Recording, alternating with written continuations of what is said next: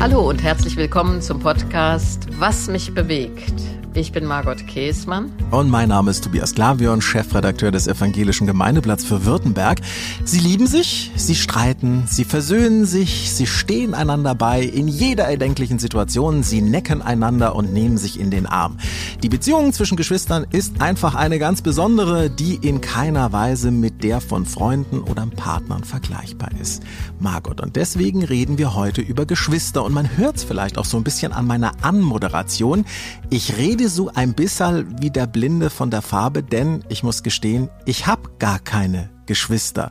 Im Gegensatz zu dir, du hast nämlich welche. Wie ist denn das so bei euch mit dem Necken und mit dem in Arm nehmen? Erzähl uns mehr, Margot. Ja, Tobias, erstmal will ich sagen, ich habe gerade äh, gelesen, dass jedes vierte Kind inzwischen ohne Geschwister aufwächst. Also du bist nicht allein. Das ist sehr schön, ja. Ja, und gleichzeitig ist es natürlich wichtig, Geschwister prägen uns. Du hast es eben schon gesagt. Äh, sie sind die Zeugen unserer Kindheit. Das erlebe ich jetzt. Ja, unsere Eltern sind äh, längst verstorben. Und manchmal frage ich meine Schwestern dann auch, wie war denn das? Und hast du das in Erinnerung? Ich, also ich bin, das habe ich spät erst begriffen, das vierte Kind. Also ich habe eine ältere Schwester, die ist sieben Jahre älter. Eine Schwester, die ist fünf Jahre älter.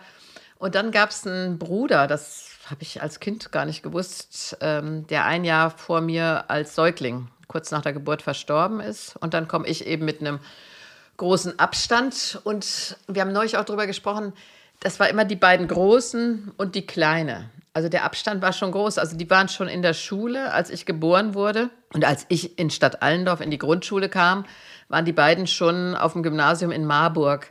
Also bei uns war doch eine große Distanz aber wir fühlen uns natürlich verbunden. Und ich muss sagen, als wir unsere Mutter beerdigt haben, 2014 war das, da dachte ich, ich bin froh, dass wir das zusammengestalten können, dass wir das miteinander verabreden. Das war auch dann sehr harmonisch. Gestritten haben wir uns auch, na klar. Und das gibt es bis heute, bis im hohen Alter. Du sagtest ja gerade, ihr seid relativ weit auseinander, sieben und fünf Jahre.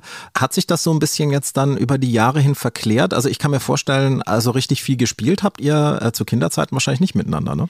Nein, das ist tatsächlich so, dass wir ähm, nicht so eng aufgewachsen sind. Die beiden Großen, ja, so ist es immer noch, die sind jetzt, äh, ich glaube, 71 und 67, ja. Ähm, das sind immer noch die Großen für mich die waren enger mit vielem. Die haben beide denselben Sport gemacht und anderes mehr. Ich war dann mit Abstand.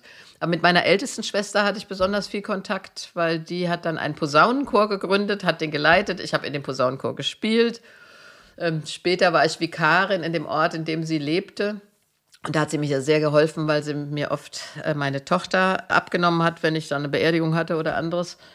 Und später war sie oft bei der Kinderakademie dabei. Die habe ich als Studienleiterin in Hofgeismar organisiert und sie ist dann mit ihren Kindern dazugekommen. Also dadurch hatten wir äh, dann, als wir älter waren, als Erwachsene auch viel Kontakt. Also ich habe mich ja schon geoutet. Ich habe ja keine Geschwister. Ich bin also so ein verwöhntes Einzelkind.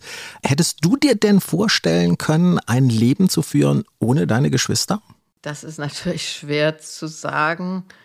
Ich denke schon, Geschwister sind wichtig, weil du natürlich auch Sozialverhalten lernst, ja. Also mein Partner Andreas hat sieben Geschwister, ja. Der ist der älteste von acht. Und er sagt, da lernst du von Anfang an teilen. Ja, die sind auch zügig nacheinander gekommen. Ähm, da bist du nie allein eigentlich. Äh, aber ich kenne auch Geschwister, die eine Sehnsucht danach haben, mal alleine zu sein mit Mama und Papa. Und Geschwister haben natürlich Eifersucht auch Konkurrenz, Auseinandersetzung. Und ich habe gerade in einem Text zu Geschwistern gelesen, dass äh, äh, bei Geschwistern natürlich auch die Rollen gesucht werden, ja. Wenn die Älteste dann schon die Vernünftige ist, äh, dann sucht die andere eine andere Rolle, die quirlige oder die witzige oder also du suchst auch eine Rolle, dass du was Eigenes bist in dieser Geschwisterfolge oder die Eltern schreiben sie dir zu, das gibt es natürlich auch. Also weil du ja gerade eben auch so von den Vor- und Nachteilen gesprochen hast, also teilen. Ähm, ich, ich musste tatsächlich ja nie teilen. Meine Frau, die hat drei Geschwister. Und ähm, sie sagt bis heute, also das sagt nicht ich, sondern das sagt sie, dass sie bis heute deswegen, weil sie drei Geschwister hat und sie ist die jüngste, so wie du auch, hat sie bis heute noch Futterneid. Also das heißt, wenn es zum Beispiel ums Essen geht, ja, also und sie dann den Teller füllt und dann macht man das ja auch mal so ab und zu für den anderen, dann, dann hat sie mir mal erzählt, so schmunzelnd, sie erwischt sich sich immer wieder dabei, dass sie sich mehr drauf macht. Das Dumme bei der ganzen Geschichte ist immer, es sieht dann nachher, also äh, sie macht sich mehr auf den Teller und bei mir ist es nachher auf den Hüften. Kennst du das auch so, dieses Gefühl? Nein, die waren wahrscheinlich zu alt, ne, deine Geschwister. Ja, aber was ich kenne noch ist, damals wurde noch genäht, Kleidung, ja, also wir hatten ein wenig Geld. Und dann kauften die einen großen Bahnstoff und aus dem wurden drei Kleider gemacht. Und ich erinnere mich noch an ein weißes Kleid mit blauen Blümchen. Das habe ich gefühlt zehn Jahre getragen, weil ich natürlich immer dann meins aufgetragen, das von Gisela, das von Ursula. Das ist natürlich nachhaltig gewesen, muss man heute sagen. Aber ich dachte, oh, ich hätte gerne mal was Gekauftes gehabt. Und ich weiß, als ich mich dann durchgesetzt hatte und durfte endlich eine Jeans kaufen, nur für mich, in meiner Größe, das fand ich toll. Das kann ich mir sehr, sehr gut vorstellen. Wobei, ich bin jetzt auch mal ganz ehrlich, also ich habe mir immer einen großen Bruder gewünscht, muss ich ganz ehrlich zugeben. Du hättest den ja gehabt, der ist ja, was du erst später erfahren hast, ja im Säuglingsalter verstorben. Hättest du dir auch mal so einen großen Bruder gewünscht? Ja, hätte ich auch gerne gehabt. Das Bild ist ja irgendwie schön, ja, so ein großer Bruder, der dich beschützt, ja oder so den Arm um dich legt und sagt, ich erledige das für dich. Ich sehe das manchmal, ich habe ja sieben Enkelkinder inzwischen und da beobachtest du als Omi ja die Geschichte noch so ein bisschen mit Distanz. Und ich sehe bei dem einen Bruderpaar, die sind, na, was sind so, knapp drei Jahre auseinander. Und der große Fünfjährige, wie der manchmal aufpasst auf den Kleinen, der wird demnächst drei das finde ich anrührend. Ja, der legt dann mal so den Arm um die Schulter oder wenn da andere dann toben, dann passt da auf, dass dem nichts passiert. Dann finde ich, das ist schön, finde ich. Also die kämpfen auch die zwei, so ist es nicht, ja, aber so dieses, diesen Beschützerinstinkt, den finde ich schön. Ich meine, du bist ja selber auch Mama von äh, vier Töchtern und äh, ich nehme an, dass dir damals das Geschwisterliche auch wichtig war. Ist das jetzt mit den Enkeln anders? Also ich nehme an, als Mama hast du auch mal eingegriffen, wenn die Geschwister sich zu sehr in die Haare gekriegt haben. Kann man da jetzt als Oma bei den Enkelgeschwistern ein bisschen lockerer hingucken? Ach nee, ich greife schon auch ein, wenn das richtig zur Sache geht. Dann sage ich auch, nee, nee, nee, nee, also treten und so. Und natürlich ist es diese Konkurrenz und die Großen, die dann zeigen müssen. Ich denke jetzt an zwei, der eine ist sieben, der andere ist vier. Und natürlich muss der Siebenjährige mal zeigen, dass er schneller ist. Und dann sage ich, warte mal, wenn ihr beide 15 seid, dann seid ihr gleich schnell. ja, und so.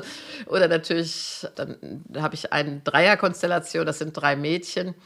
Und da ist es natürlich so, dass sie einerseits Rücksicht nehmen, aber da ist auch Konkurrenz, das ist klar. Und das ist aber auch das Leben, das prägt dich. Und gehört ja irgendwie auch dazu. Also ich musste mir das alles immer irgendwie mit meinen Freunden dann sozusagen dann nachempfinden. Und äh, ich muss auch ganz ehrlich sagen, ich habe tolle Freunde, die mich lange begleitet haben, auch bis heute, die, naja, auch so fast schon was Geschwisterliches hatten. Trotzdem, Geschwister sind was anderes, bis hin zu dem, dass man die sich ja nicht selber raussuchen kann. Vor- oder Nachteil?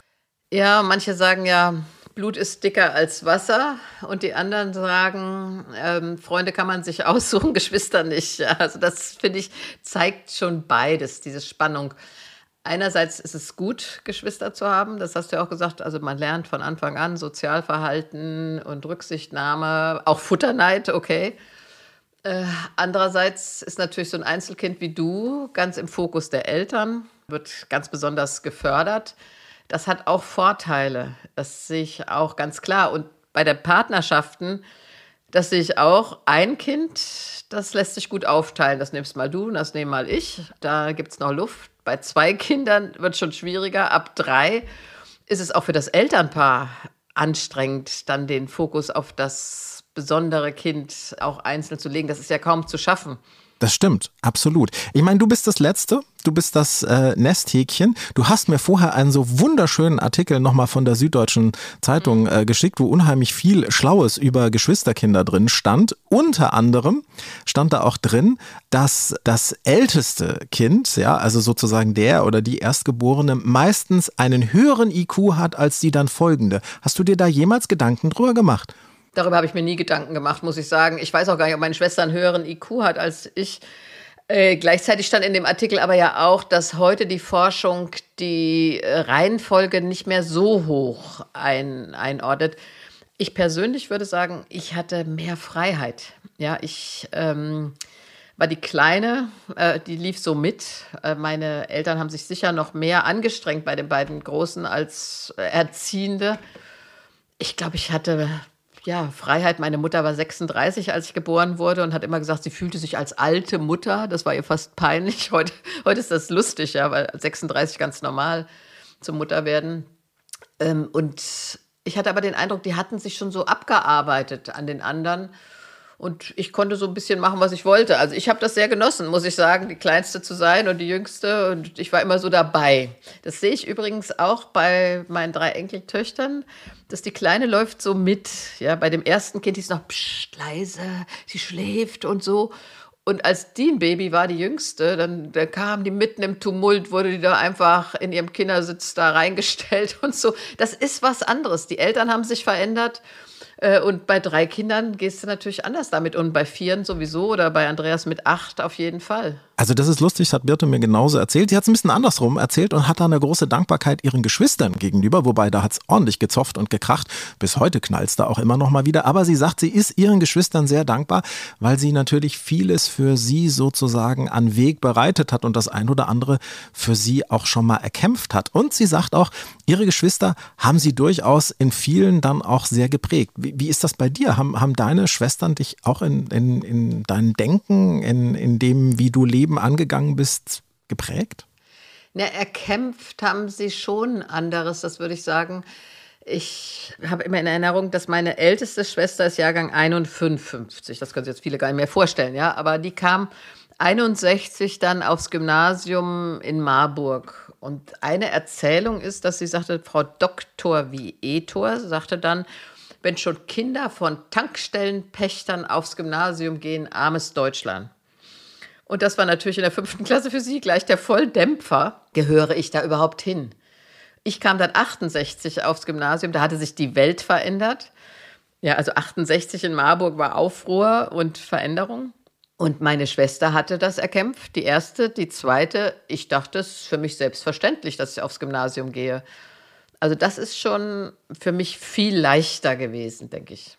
Trotzdem kamst du denn sozusagen nach, wenn deine Geschwister auf dem gleichen Gymnasium gewesen sind, kann ich mir vorstellen, manchmal ist es auch nervig, wenn sich dann an die Schwestern erinnert wird und man dann möglicherweise sogar verglichen wird. Also ich weiß, dass Frau Dr. Oldiges, das war unsere Klassenlehrerin, dann fragte, bist du denn die kleine Schwester von den beiden? Da habe ich gesagt, nein. ich habe gelogen, darf ich gar nicht erzählen eigentlich. Aber ich wollte nicht die kleine Schwester von sein.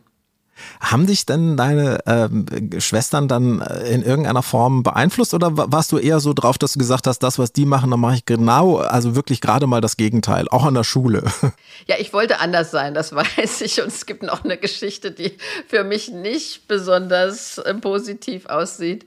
Äh, nämlich bin ich dann in den Zug, wir mussten ja mit dem Zug fahren, das war auch anstrengend, ja. Und dann der Zug für eben, fuhr eben 14.20 Uhr, weiß ich bis heute. Und ich kam in den Zug rein, fünfte Klasse. Ich kann das, ich schaffe das. Da sitzen meine beiden Schwestern und da denke ich, nein, da setze ich mich nicht dazu und gehe in den anderen Wagen und hatte nicht begriffen, dass der in Kölbe abgehängt wird. und dann dachte ich, huch, der fährt, fährt ja gar nicht nach Bürgeln weiter, das war die nächste Station, sondern das war Sarnau. Das werde ich nie vergessen, da bin ich neulich durchgefahren, da musste ich wieder lachen. Also ich war abgehängt im wahrsten Sinne des Wortes. Es gab noch kein Handy. Ich in Sarnau, erstes Haus geklingelt, zweites Haus geklingelt. Im dritten Haus hat dann eine ältere Dame aufgemacht. Ja, da musste ich den schweren Gang gehen und meine Mutter anrufen und ihr erklären, wo ich bin. Was nicht gerade für Heiterkeit gesorgt hat. Die war stinksauer und hat mich dann mit dem Auto abgeholt. Und meine Schwestern waren natürlich, ja, in der besseren Position, aber ich habe das nie vergessen.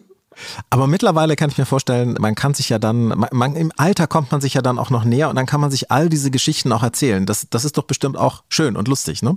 Ja, und du fängst natürlich an, über früher zu reden und ich merke, dass ich vieles so anders in Erinnerung habe. Und da bin ich schon dankbar, dass ich mal fragen kann, war das jetzt wirklich so oder war das anders? Und dann merken wir aber auch, dass unsere Erinnerung verschieden ist, ja. Wir haben unsere Eltern unterschiedlich erlebt und äh, manches erinnern wir verschieden und das musst du dann stehen lassen und sagen, sie hat das so erlebt und ich anders. Jetzt ähm, hast du Geschwisterbeziehungen klar erlebt ähm, im Zusammenhang mit deinen Schwestern, aber du kennst natürlich Geschwisterliches auch aus der Sicht der Frau Mama. Also vier Töchter, die ja auch Geschwister sind. Und ich nehme an, du wolltest ja auch, dass die irgendwie gut miteinander auskommen und dass die vor allem, ähm, naja, du hast das ein oder andere als Nesthäkchen erlebt, ne? Also manches ging leichter, manches war aber vielleicht auch irgendwie ein bisschen blöd, weil du dann das Kleid auftragen musstest. Hast du da Konsequenzen draus gezogen und bist dann mit deinen Kindern und ihrem Geschwisterdasein anders umgegangen? Also mein Schwiegervater, damals lange verstorben, der hatte so einen Spruch, behandle deine Kinder gleich, dann kommst du auch ins Himmelreich. das, aber das, das ist was Wahres dran. Also ich habe versucht, meine Kinder im besten Sinne gleich zu behandeln, indem ich versucht habe, ihnen gerecht zu werden. Aber bei vier Kindern, das ist auch klar, gelingt das nicht immer. Ich bin nicht die perfekte Mutter gewesen und bei manchem hätte vielleicht ein Kind auch wieder mehr Aufmerksamkeit gebraucht. Und doch sind sie sehr aufeinander bezogen. Bei uns hat es auch geknallt. Ja, was glaubst du, wie viele Türen geknallt haben bei vier Mädchen im Haus? Boah. Und die haben sich auch was gegeben. Aber äh, bei allem Zoff, würde ich sagen, war da eine tiefe Verbundenheit und bis heute. Also, die sind sich sehr verbunden innerlich. Und auch wenn es mal knallt, das ist klar, äh, äh, haben sie ein großes Bewusstsein dafür, dass sie Schwestern sind. Aber ich glaube, da äh, können Eltern viel auch dafür tun, dass das auch tatsächlich so ist. Also, dass man jedem versucht, gerecht zu werden. Und Kinder sind ja eben auch sehr unterschiedlich. Hast du auch schon gerade eben gesagt, ne? Was für den einen gilt, gilt für das andere Geschwisterkind ja nicht unbedingt. Ja, das ist nicht immer einfach, dann auch zu sagen, das ist jetzt sie mit ihrem Wesen. Also jeder Mensch ist ja genetisch einmalig und ihm gerecht zu werden und auch dem Alter gerecht zu werden ich meine, ich habe ja auch Zwillinge in der Mitte, eineige Zwillinge. Und da ist es besonders schwer, finde ich, zu sagen, ihr seid eineige Zwillinge, aber ihr seid auch verschieden. Ja, ihr habt eure Eigenarten. Und das ist, glaube ich, eine ganz schöne Herausforderung. Ich habe neulich eine Kollegin getroffen, die hat jetzt sechsjährige Zwillinge. Da habe ich gesagt, ich weiß, was sie mitmachen. Das ist, das ist eine echte Herausforderung, dann zu sagen, ihr seid nicht immer die beiden, sondern jede von euch ist ein eigenständiger Mensch. Wobei, was ja dann auch relativ schnell passiert, ist, dass man anfängt zu vergleichen. Also ich habe ja keine Geschwister gehabt, aber ich hatte einen jüngeren Cousin, den Stefan. Hallo Stefan. Und mit dem wurde ich dann doch ab und zu, also äh, meine Mutter und, und ihre Schwester, ne, da wurden wir dann ab und zu mal miteinander verglichen. Und das fand ich so richtig doof. Also das äh, passiert doch aber auch relativ schnell für Eltern, ne? Das äh, bei Eltern, dass sie dann das eine Kind mit dem anderen vergleichen. Und äh, so richtig lustig ist das, glaube ich, nicht für die Kinder. Nein, das habe ich nicht gemacht, denke ich. Also ich habe schon immer versucht, die Eigenheit zu sehen und der Eigenheit gerecht zu werden. Aber weißt du, als Eltern, du bist da einfach nicht perfekt. Ich habe ja auch mal ein Buch über die Kinder der Bibel oder die Geschwister der Bibel geschrieben. Und da siehst du das schon in den biblischen Geschichten. Ja, die Kinder sind einfach verschieden. Aber auch in der Bibel gibt es das schon, dass der Vater mag das eine Kind mehr, Jakob und Esau, ja, und die Mutter das andere und solche Spannungen. Also die gibt es schon in der Bibel und die gibt es auch in den Familien heute. Und ich finde, damit muss man offen umgehen. Aber ich könnte niemals sagen, dass ich ein Kind mehr geliebt hätte als die anderen. Jetzt hast du es ja schon selber angesprochen, nämlich dein Buch Geschwister der Bibel Geschichten über Zwist und Liebe. Da hast du 20 wunderbare Geschwistergeschichten aus der Bibel aber die hast du nicht nur einfach nacherzählt, sondern du hast sie natürlich auch ins äh, jetzige Leben mit hineingebracht. Funktioniert das überhaupt, so alte Geschichten wirklich äh, über das Geschwisterliche ins Jetzt reinzuziehen? Also das funktioniert auf jeden Fall. Ich meine, das mache ich ja jeden Sonntag beim Predigen, ja, dass ich die alten Geschichten in das Hier und Jetzt ziehe. Aber mir ist das dann mal aufgefallen, dass ich dachte, das sind so viele Geschwistergeschichten in der Bibel und diese Kinder, die werden überhaupt nicht wahrgenommen. Also wir reden immer über Abraham und Sarah und so, aber die Kinder äh, kommen so wenig vor. Ich muss sagen, ich hatte beim Schreiben echt Spaß. Also ich habe dann die Bibel natürlich nochmal gelesen und dann versucht, das zu erzählen erstmal und dann doch immer auch ins Heute zu übersetzen. Und ich fange mal an hier, kein Abel und seht der ist mir vorher auch nicht so aufgefallen. Ja? Also kein ermordet Abel, kein verschwindet dann mit dem Keinsmal auf der Stirn. Aber dann kommt noch ein drittes Kind, Seth. Und das ist natürlich eine Frage, wie lebt so ein Kind, nachdem das Geschwisterkind gestorben ist? Das ist heute ja auch manchmal der Fall. Also das kannst du gut übersetzen. Also es hat mir übrigens im Lesen auch sehr viel Spaß gemacht. Ich würde von mir behaupten, ich würde sie auch alle kennen, diese Geschichten. Aber nee, also es war wirklich auch so, wie du gerade eben beschrieben hast. Mit diesem neuen, anderen Fokus ähm, sieht man dann auf die Geschichten auch nochmal ähm, ein ganz klein bisschen anders. Du, du, Untertitel ist ja Geschichten über Zwist und Liebe. Was hast du da für dich so mehr entdeckt? Mehr Zwist oder mehr Liebe? Also viel Zwist. Oh, bei den biblischen Geschwistern gibt es heftige Auseinandersetzungen. Es geht ja dann auch um Macht und wer kriegt den Segen des Vaters, ja, wer führt die Familie weiter. Da gibt es ja Konstellationen, die sind heftig. Was mir sehr nahe gegangen sind, sind Lots Töchter. Das hatte ich meiner Freundin Almut mal erzählt, die Geschichte, und die ist Kinder- und Jugendtherapeutin und hat dann gesagt, das ist doch eine typische Geschichte von sexuellem Missbrauch. Ja? Es wird gesagt, die Töchter haben den Vater verführt, die Kinder haben Schuld. Das Muster kennt sie aus Therapien heute auch. Und dann habe ich die Geschichte von Lots Töchtern nochmal fast fassungslos ganz neu gelesen. Ja, und das ist wirklich eine hochspannende Geschichte, die ja im Grunde damit anfängt, dass äh, Lot ähm, Gäste bekommt und der Mob will die Gäste lynchen und er sagt dann, nee, dann nimmt lieber meine Töchter, die er dann nicht hergeben muss. Aber das ist, äh, also als du diese Geschichte da nochmal so beschrieben hast, dann habe ich innerlich immer so genickt und gesagt, ja, ich kenne diese Geschichte. Aber sie erschließt sich einem nochmal ganz anders. Ja, also das hat mich selber auch fasziniert, muss ich sagen, wenn du die nochmal so liest, bewusst und dann siehst, was da passiert, dass diese beiden Mädchen allein bleiben mit dem Vater in einer Höhle und er sie beide schwängert, das ist eigentlich empörend, ja. Und meine Freundin hat eben gesagt, dass diese Geschichte weiter tradiert wurde und nicht gelöscht wurde. Das ist wichtig, weil diese Botschaft damit klar ist. Oder ich nehme noch mal eine andere, diese Geschichte mit Onan, woher Onanieren stammt, ja. Da muss man auch noch mal sagen, äh, der sollte dann seine Schwägerin, weil sein Bruder verstorben ist, die Witwe seines Bruders schwängern. Und er will das nicht, weil er will, dass seine Kinder die Erben sind. Und deshalb lässt er den Samen auf den Boden spritzen. Also es war keine Selbstbefriedigung, äh, sondern eine Art von Coitus interruptus. Und auch das ist ja wichtig, das nochmal zu lesen. Also wir, haben immer, wir denken immer, wir kennen die Geschichten. Also ich denke das dann auch. Aber wenn ich sie nochmal genau lese, denke ich, boah, da ist aber viel Stoff drin. Absolut. Und wenn man einfach auch mal so ein bisschen anders dann drauf guckt, eine Geschichte, die mich total auch nochmal neu ins Denken gebracht hat, ähm, war die äh, Geschichte von Abraham und seinem Sohn Isaak der ja, Abraham schickt ja seinen Knecht dann los in sein Land, das Land seiner Herkunft, um für seinen Sohn eine Ehefrau zu finden. Und die findet er ja dann auch, also am Brunnen, die Rebecca, die wird dann gleich erstmal beschenkt, ist dann auch völlig baff, dass sie da irgendwelche tollen Geschenke bekommt und geht dann nach Hause. Und da ist dann, und das war mir vorher die, die Geschichte, da, da habe ich die nie so richtig wahrgenommen, da ist dann der Bruder Laban, der dann eben anfängt, wenn man es erstmal böse sagt, dann ähm, zu schachern. Äh, ja, genau, seine Schwester zu verschachern. Wobei, und das fand ich ganz toll, wie du das dann auch nochmal erklärt hast, dass da trotz all dem unheimlich viel Liebe, Bruderliebe da eigentlich dann äh, dabei war, weil die Geschichte geht ja noch weiter, Margot. Ja, weil äh, diese Bruderliebe wird dann deutlich, weil Rebecca ja eben nach der Geburt dann von Jakob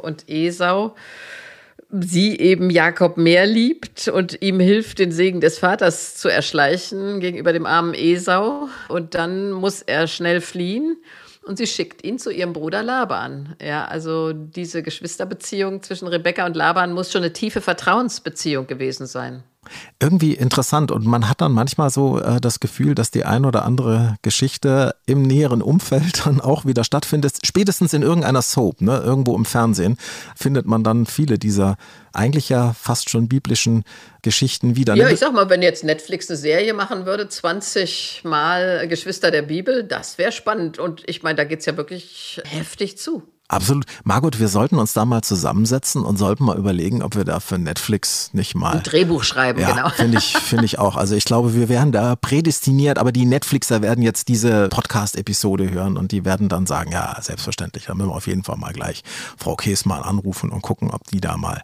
äh, genau, zwischen Mord klar. und Totschlag tolle Geschwistergeschichten aus der Bibel Aber ich meine, es ist doch toll, dass die Bibel so spannend ist und das ist ja auch mein Anliegen immer, also in allen meinen Büchern eigentlich zu sagen, die Bibel ist nicht von vorgestern, Geschwistern, sondern diese Geschichten sind elementar. Das sind elementare Menschheitsgeschichten. Da geht es genau um die tiefen Gefühle, Emotionen und Konstellationen, die wir heute auch kennen. Absolut. Und es macht immer wieder Spaß. Und wie gesagt, ich habe in Vorbereitung das Buch gelesen und ich hätte von mir behauptet, ich kenne sie alle, die Geschichten. Nee, ich habe sie nochmal wieder neu für mich entdeckt und das ja, macht wirklich absolut Spaß. Das wir, freut mich, Tobias, ja. Wir reden heute über Geschwister und ähm, wenn man die Vokabel Geschwister in den Mund nimmt, dann muss man ja auch gleich noch an einen anderen Ausspruch denken, der in der Bibel auch immer wieder vorkommt, nämlich die lieben Geschwister im Glauben. Das kommt ja auch immer wieder vor. Ja, ich finde das einerseits auch eine schöne Redewendung, zu sagen, wir sind Kinder, Töchter und Söhne in der Familie der Kinder Gottes.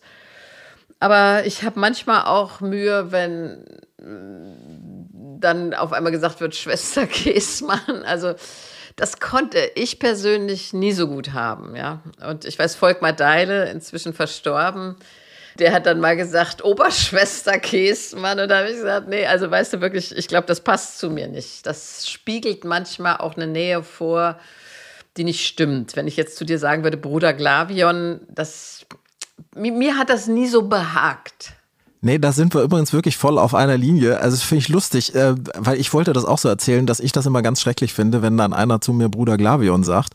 Also zum einen ähm, komme ich mir dann unendlich alt irgendwie vor und es ist genauso, dass ich auch manchmal denke, ich finde es jetzt so ein bisschen übergriffig. Also mit dir habe ich doch noch nie in meinem Leben irgendwie Schweine gehütet. Warum soll ich jetzt dein Bruder sein? Das finde ich, finde ich schon schwierig. Also ja. ja, und das kann auch merkwürdig daherkommen. Ich habe das ja nun viele Jahrzehnte erlebt in der Kirche, ja, dass dann Leute, die sich eigentlich spinnefeind sind, und das wusste ich, und sich dann mit Bruder anreden, dann dachte ich, hm, was spiegelt das denn? Das stimmt nicht. Also es war nicht stimmig für mich oft. Naja, wenn du dann wieder an die Kain- und Abel-Geschichte denkst, da kann okay. dann auch wieder Kopfkino abgehen. Ja, das stimmt. Also so gesehen würde das dann schon alles auch miteinander funktionieren. Also ich sage mal, Tobias, Geschwister im Glauben finde ich schön. Und wenn ich taufe, sage ich oft auch, ich taufe dieses Kind und damit wird es aufgenommen in die Familie der Kinder Gottes. Das finde ich einen schönen Gedanken. Aber die Anrede, äh, Bruder Glavion oder Schwester Käsmann, die ist manchmal einfach nicht stimmig. Gut, dann lasse ich das jetzt auch und ich spreche dich nicht mehr mit Schwester Margot an, ja? Hast du auch noch nie getan, glaube ich. Mich hat übrigens nie jemand so angesprochen. Interessanterweise, als ob die Leute das gespürt hätten. Vielleicht war es vielleicht ein, zweimal so, dass ich es vergessen oder verdrängt habe. Aber ich habe das nie so offensiv erlebt. Vielleicht, weil die Menschen gespürt haben, dass ich da irgendwie eine Distanz zu habe. Ja, eine kleine Aversion hast.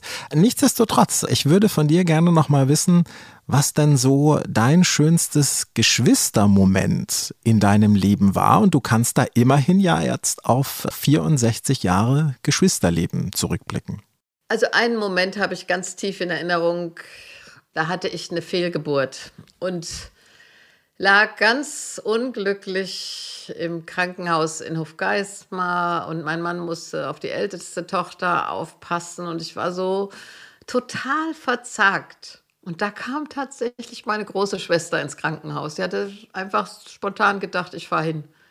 Und da habe ich geweint, das weiß ich noch, weil das so gut tat. Ich glaube, das sind wirklich ganz besondere Momente, die man dann auch nur mit seinen Geschwistern so erleben kann. Birte erzählt mir da auch immer mal wieder solche Geschichten, die so ganz tief gehen. Und ich gebe zu, ich bin da ein bisschen als Einzelkind neidisch. Umso mehr freue ich mich sehr, dass du so viel heute von dir erzählt hast und Traurig aber war, unsere 30 Minuten für diese Episode zum Thema Geschwister von Was mich bewegt, ist leider rum. Ja, und jetzt würden wir gerne von Ihnen natürlich noch mehr wissen. Vielleicht haben Sie auch tolle Geschwistererlebnisse oder eben gar keine.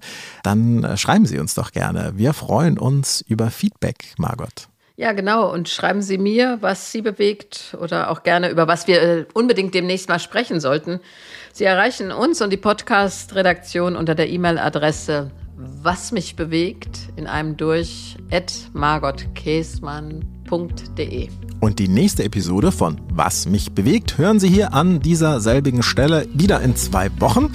Und nach dieser Folge kann ich mir vorstellen, dass Sie auch keine mehr verpassen wollen, weil wir natürlich noch viele mehr Geheimnisse aus dem Leben von Margot Käßmann hier verraten Nein, nein, nein, nein, nein, nein. Also, da müssten Sie das Ganze einfach mal schlichtweg abonnieren und wenn es Ihnen gefallen hat, dann geben Sie uns doch gerne ein paar Sternchen oder schreiben Sie eine Rezension. Wir freuen uns so oder so und weitere Informationen zu Margot Käßmann und ihren Büchern, unter anderem natürlich auch zu dem, über das wir heute ja auch ein bisschen intensiver gesprochen haben, Geschwister der Bibel. Geschichten über Zwist und Liebe.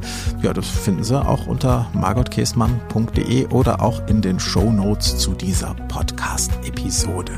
Liebe Margot, habe ich denn jetzt irgendetwas vergessen in unserem geschwisterlichen Beisammensein? Das war ein geschwisterliches Beisammensein, Tobias. Und wir könnten, glaube ich, noch ganz viel darüber reden, weil es ist echt, Fontane würde sagen, ein weites Feld. Aber ich sag mal, na dann bis zum nächsten Mal und wir freuen uns auf Sie.